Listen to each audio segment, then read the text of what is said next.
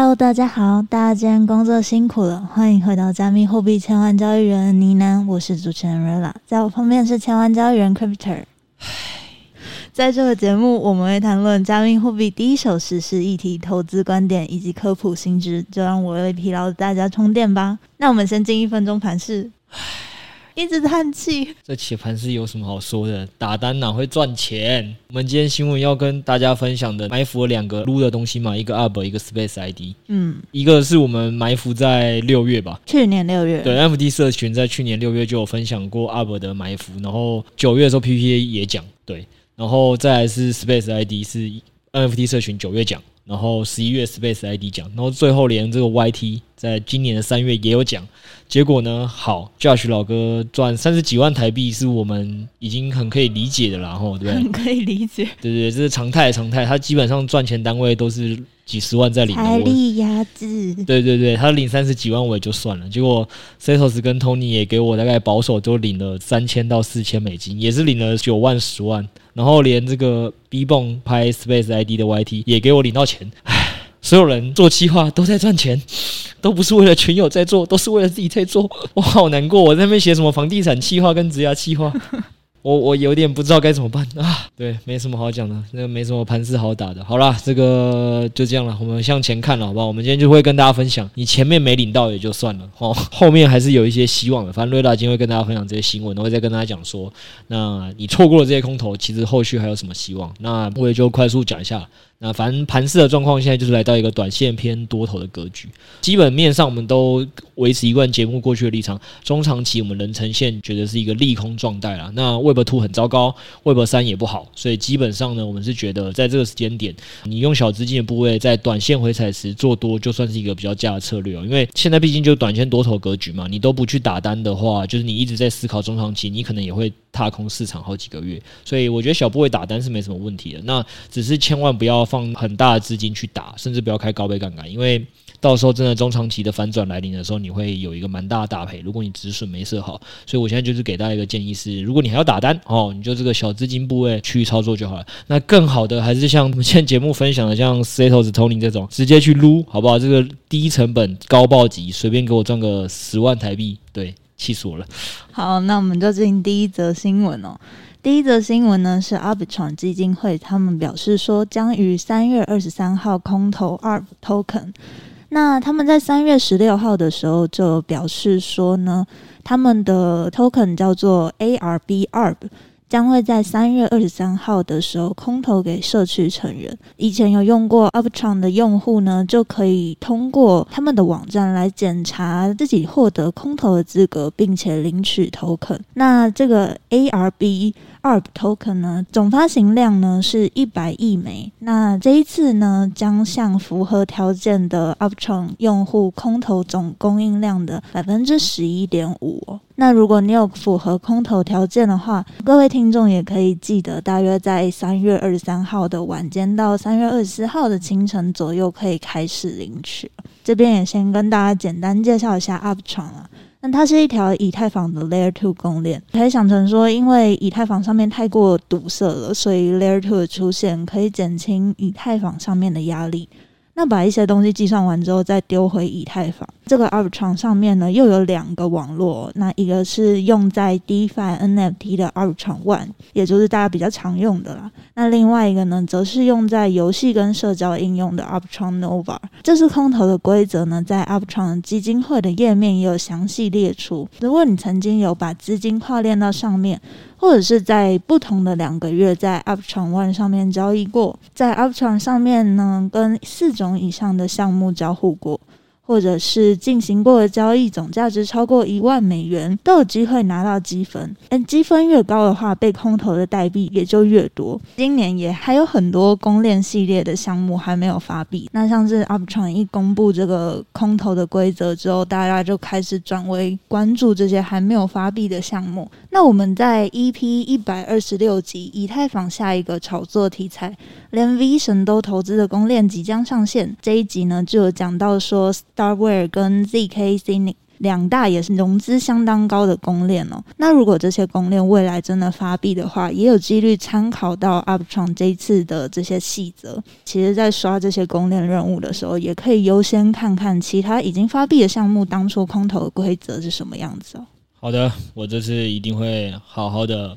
遵照着我们的 Podcast、PPA 以及 NFT 各个社群的分享，我这次一定会撸，好不好？Setos 上次刚写过一篇 DK 的那个 PPA 文嘛，然后这周又好像要再写一一篇教大家怎么撸，好不好？我再也不会跟这几千美金过不去了，我这次一定要领到，下次我一定要领到。对，先透露一下这条公链，它还没有发币嘛，但是它的融资总额已经到八千三百万美元，而且还有 V 神关注的这个光环加持哦。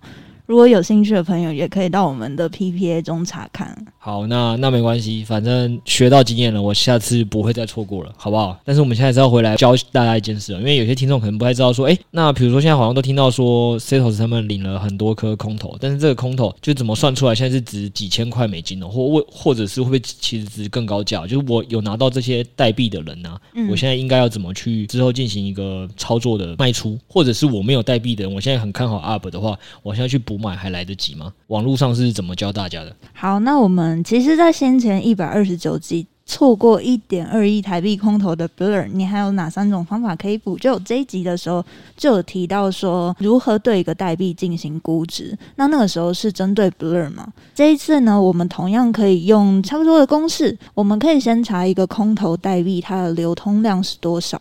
那观察代币上线之后，从成交最密集的这个价格区间，再乘以它的颗数，就可以估算出我们的初始市值哦。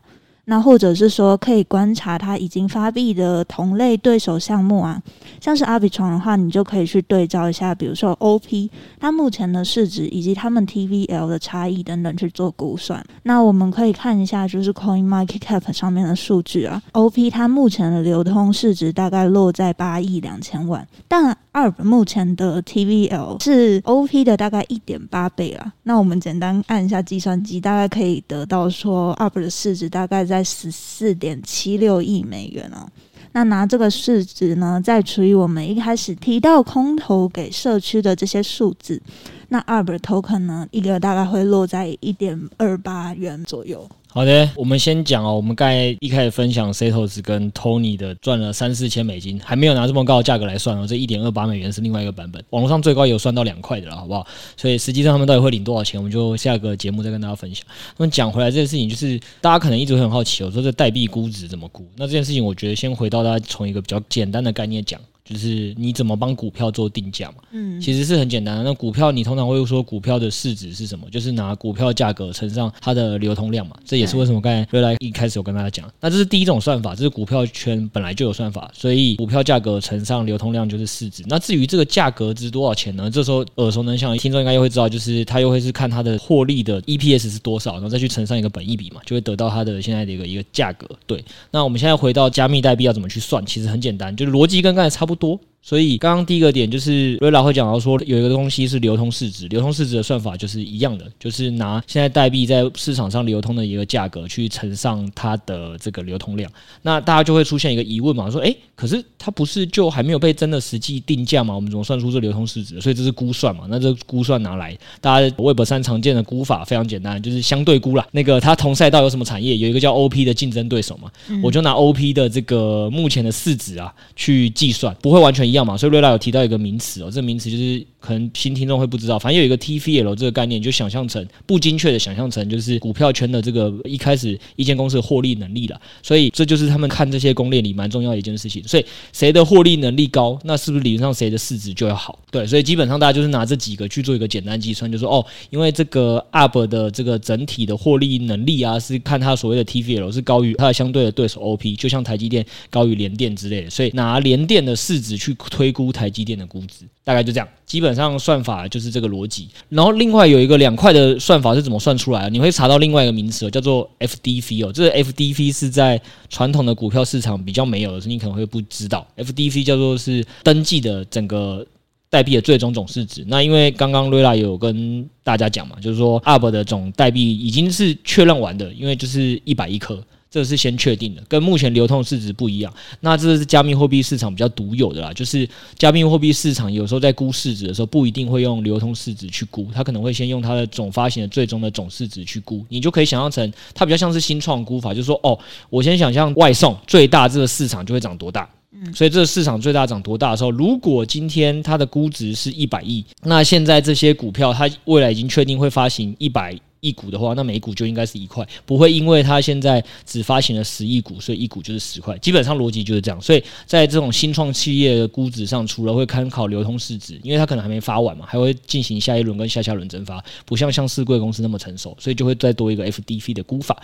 那好，讲完了前面这些，就是让大家了解一些基本概念了。你听了我这些基本概念之后，你再随便去网络上搜寻一篇 UP 代币如何估值，就会看到我刚讲那些名词，那你就会了解这逻辑是什么了。我这边只跟大家讲观念。那为什么是这样呢？因为这些观念一点都不重要，好不好？来，我跟他讲一下，数字一点都不重要，观念很重要。对对对，就是你去记这些数值啊，跟这些记这些算法啊，老实说，我觉得没有那么的重要啦。因为你只要先听懂我们刚才讲的那些心法，然后你去网络上看一篇 UP 的代币合理估值怎么估的，你照着那个表格，你现在看得懂人家怎么估的，你就会自己照着估。我觉得照会照着估这件事情比较重要。那为什么是这样讲？因为我要跟大家讲，实际操作上啊，我们基本上肯定不会是因为网上有人算什么。一点二啊，两块啊，然后或者是零点七啊，各种版本都有嘛。那你就照着那个价格去直接进行买或卖嘛。因为这件事情大家会知道有几个盲点。第一个盲点是它抓的是同产业的相对估值，对不对？举例来讲就是 OP。大家可以想啊，我今天算联电，拿联电去推台积电，得到答案是两块，难道明天还是两块吗？一定不是啊。对啊，所以这件事情基本上呢，我觉得在市场上真实操作的时候，估值只是占了很小的一部分。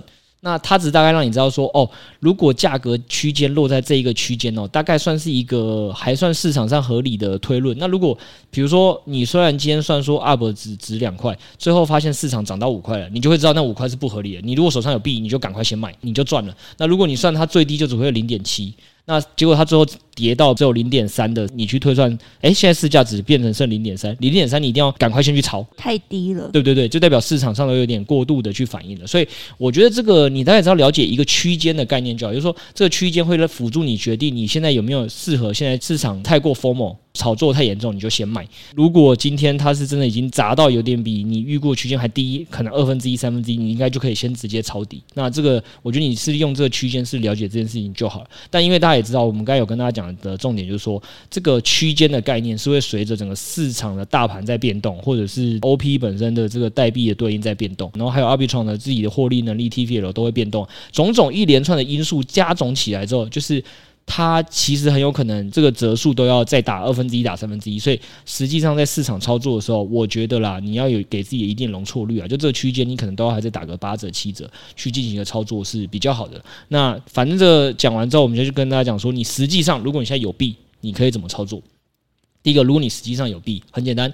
大部分的市场上，应该也都会选择抽本或小赚，所以你其实就是可以像我们刚才跟大家讲的说，如果你自己也想抽本跟小赚的，那你其实可以先卖，就是落袋一点为安。那因为基本上我们长期观察啦，在赛局上大家都会先抛，因为会抛到一个大部分人不会算的人也会抛嘛，所以在这个时候其实通常都会抛压抛到一个基本面以下的价格。所以当这个抛压抛基本面以下价格的时候，就会触发到第二个行为。这个时候就是市场上已经有一些比较会算的人，依据我们刚才讲理论说，哦，他知道现在已经。超额的抛抛到一个非常低的位置，我现在去接，我胜算很大，所以这时候就会有进行一波新的筹码的换手，哎，就是说，哎，新的原本不应该低到零点三，现在市场上恐慌出现零点三，然后零点三已经把现在所有一般这些撸到空头的这些人的代币都已经接完了，哦，市场上没有新的抛压的时候，这时候你算算，哎，差不多稳定了，大部分的这手上筹码都被有经验的这个市场参与者给接走的时候，你就算过这个交易量，算是接走之后，你这时候再一起进场布局，你的风险就会变小，所以我就说，第一个你有币的时候，大概是可以这样操作。那唯一有一个问题是什么呢？就是说，如果你这手上有币，但因为你今天可能比较忙吼，然后你比较晚才开始卖，当你在卖的时候，你已经发现你现在 UP 的市值已经明显低于 OP 的市值了。那因为我为什么一直拿 OP 在对比说？因为现在市场上同业大部分都觉得 UP 的整个生态的发展是好于 OP 的。那 TVL 就是所谓我们一直讲的一个不精确获利能力，也是高于 OP 的。所以如果你感受到，哎，你在看到这市场上你准备卖的时候，发现，嗯，它比 OP 还低了，你就觉得，哎，先去查一下 UP 有没有发生什么黑天鹅。如果没有了，我说如果没有黑天鹅，你手上在币，你就先起手不要卖，因为可能市场上已经抛压过头，你注意到的时候已经抛压过头了，甚至你可以考虑要不要再反手多买一点。所以我要讲的重点就是说，那手上无币的，你如果真的想买，你也就是在这个时候再去买，就是你觉得这市场上已经抛压过头了，你交易量你观察都换手完了，这时候你再去重新进场接，这个风险会比较低。那因为我们为什么会跟大家提醒这个例子，是因为前一阵子是 Blur 也有一个比较大的空头嘛？对，我们有一个赖群友很可爱，他一开始这个 Blur 炒到天上去哦，他直接给他抄在山顶上。所以，所以就是我们还是要跟大家强调一下，说估算基本面区间方法，你还是要会的原因，就是说你大概知道这个价格偏到哪个区间以上一倍两倍的时候，你就最好不要买，这大概就是这样用的。所以你千万不要学那个群友好。然后我再跟大家讲一个比较进阶的操作是，如果你进去接的时候啊，你还想要让你自己的波动小一点，比如说你会担心大盘在反转，然后把整个 UP 跟 OP 全部都往下带，最简单方法就是你可以去做多 UP，然后去做空 OP，这会是一个让你的这个波动小一点方法。好，那所以我今天就跟大家分享说，你手上有币怎么说操作，手上没有币你想进场接你要怎么操作啊，都讲完了。那以上跟大家讲的这个估值的方法哈，你一定要记得几个前提，第一个。大盘有没有跟现在的大盘变化有不一样了？赛道之间的市占哦有没有改变？比如说 TVL 有没有改变？然后整个生态有没有发生一些比较明显的质变？如果这些东西问题都不大的话，那你这个时候再依据目前的推算的价格数字去操作才会变比较有意义。那否则。就可能会相对比较没意义，然后再加上现在市场也有在恐慌一个东西啦，就是说团队其实现在解锁量不止那么少了，那团队其实还多解锁了很多的代币放在他的多签钱包里。那当然现在团队对外的说法是他们是预计进行锁仓的，他们不会一次性的抛出来，但会不会这件事情影响市场信心，我们也很难讲。所以这是我才跟大家讲说什么实物上你了解估值怎么计算这个方法只是一个钓竿。跟你实际操作还是很遥远，所以我就跟大家分享说，你操作上可以怎么做好。那因为我今天也没办法讲得太细节了，反正操作的详细的心法跟后续的实际复盘，我们就是在请六 A 在群组跟大家做个分享。对，那我今天 Podcast 上就是跟大家讲一下说一些心法面的东西。好，那接下来讲说，如果如果你真的错过这一轮空头，那还有机会吗？答案是有的，就是 Abitron 它其实像 OP 一样，他们想要做的事情是说持续去赋能它生态上面的项目，它也会进行二次或多次的空投嘛。这个空投模式呢，大概也可能会是未来公链项目的一个新玩法。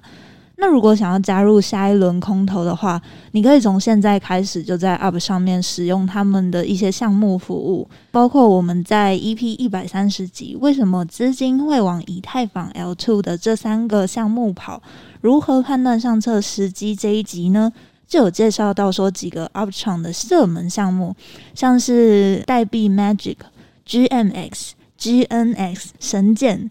等等的，先可以先去听听看那一集的分析哦。那目前呢、啊，Arbitrum 的项目啊，像是这个神剑的代币 Girl，嗯，G R A I L 还没有上币啊。那如果期待这个 Uptron 它现在上币，引导大家目光更往这个公链发展的话，那么这些还没有上币安的代币就可以期待一下了。好，我跟大家解释一下什么意思哦，因为。领空投通常就是第一次项目方把自己股票发给你的行为。对，那瑞来跟大家讲，意思是说，好，你错过了这个领第一手票的方法就，就就算了，好不好？但实际上呢，Arbitrum 上面毕竟就现在很多人关注嘛，就有一些明星项目。那我们这些项目其实以前就做过一集跟大家分享了，所以那些项目现在有些是还没有去上纽约 IPO 的那种感觉，因为必然是最大的交易所。对，它现在可能你是可以在其他地方买得到，然后是用比较低的价格去买的。所以这个时候如果现在先买了。那到时候等它真的上币安的时候，你再有一段价值发现的机会，所以也可以这样去进行一个后续补强。但是因为其实我们有在那集跟大家讲了，说其实贵友也算是已经涨得蛮凶了。所以现在也不一定是一个比较好的操作，所以今天瑞老好像也先跟大家在准备的一个，大家可以自己先注意的一个项目。没错，那这个项目呢，也是 Arbitrum 上面蛮大的项目，它的 TVL 其实可以占到 Arbitrum 链上面第三、第四名。那代币其实最近也是涨势凶猛了。那在 Arb 代币呢宣布空投之后，这个项目的代币它也从零点二六美元涨到零点四七美元了。这个项目就是 Radiant Capital 代代币呢是 RDNT 哦。那这个项目它在二零二二年七月的时候就推出哦，是 Arbitrum 上面原生的借贷市场项目。以前大家可以想象啊，就是借贷这件事情啊，是在不同的链上面进行，意思就是像你在以太坊啊、BNB 链啊、a v e x 啊之类的地方都开一个借贷市场嘛，这些市场都当然就是被分割开来的。那这个 Radian Capital 它想要做的事情呢，就是开一个全链都可以用的借贷协议，然后他用这个 Layer Zero 去串接，而且他目前给的代币奖励还很高，就利率可以叠加到一一百多趴。那所以呢，虽然就是最大的这个借贷项目 A A V，它也有上线 Arbitrum，但他们目前也是这个势均力敌的状态，就 A A V 并没有赢过目前这个原生的借贷项目 Radiant Capital，当然未来不一定啦。那另外一个 RDNT 代币的利好就是说，它还没有上币安交易所，以这个 Arbitrum 系列啊上币安的速度也是有机会可以期待一下。好啦，那个因为我相信哦，很多人应该根本是没听过 RDNT，也听不懂什么叫做全链借贷。然后甚至更新手一点，可能也不知道借贷平台龙头 AAVE。那基本上你就想象成一件事情了：台湾的银行大到不能倒的就那几间嘛，对吧？好，那今天大到不能倒的那些银行，就把它想象成是 AAVE 这个台湾的借贷龙头。嗯，对。但是呢，台湾的借贷龙头，它能让你在台湾很方便的借钱，或台湾的品牌信任度很高。它今天在柬埔寨这个国家，或今天在越南这个国家，它能让你方便的借钱吗？不一定，不一定哦。因为像台湾就不是每个银行都在柬埔寨是有那么方便的子行或分行的，所以这时候会出现一个问题：你如果反而是想要在柬埔寨当地游玩，甚至经商的人，你是不一定有机会说，像在台湾把你的资产拿去给银行抵押，在柬埔寨就放贷钱给你，这是不一定办得到的。但是有些这个非这些大到不能倒的银行，因为自己没有工商，我就不帮他讲出来。就我知道有些银行呢，在柬埔寨是有分行的，那所以这些分行，它在柬埔寨呢，就是 local king，好不好？还比这些台湾的大到不能倒银行还厉害。所以刚才瑞拉跟大家讲，意思就说差不多是这样。A F E 虽然贵为全部现在全链借贷的一个龙头，但是呢，它也不是在每个链上表现都一定是这么的第一名。那起码在阿比床这个链上，你如果把它想象成就是柬埔寨的话，好不好？在柬埔寨里呢，有很多台湾的分行，反而可能还是赢过它的啦。所以，如果今天是要在柬埔寨里评选好用银行第一名的话，那搞不好其实不会是这几间你认知的台湾比较前面的银行。这是一个大家可以了解一件事。那了解完这基本面之后呢，我觉得重点也不是那个哦，因为重点呢，瑞拉刚有跟大家讲，基本上呢，它价格从零点二六美元涨到零点四七美元的动机是什么？哦，因为 ARB 代币宣布空投，对，好不好？所以其实跟它基本面没有太明显的关系。那为什么刚刚提这个哦？就是跟大家讲两个哦，就资本市场的一个重点哦。第一个重点就是。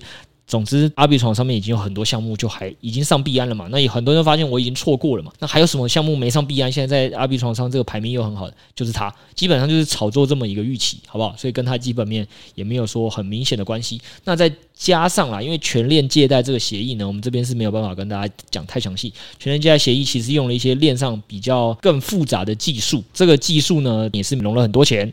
然后我们其实以前节目也介绍过，然后它也还没发币，所以基本上大家对它有的另外一个期待就是，可能它可以沾到阿比床的光，也可以沾到另外一条跨链底层协议发币的光，所以它现在有两条光啊，就是因为这个原因，所以大家现在对这个 RDNT 也是一个炒作预期了，好不好？所以大家买我倒是觉得不一定要啦，但是纳入关注清单，对对对，倒是可以。好，那我们就进下一则新闻吗？好啊，就最后一个。好的，那这一则新闻呢是。币安它的新的 IEO 即将上线哦，那这个 Space ID 究竟是什么项目呢？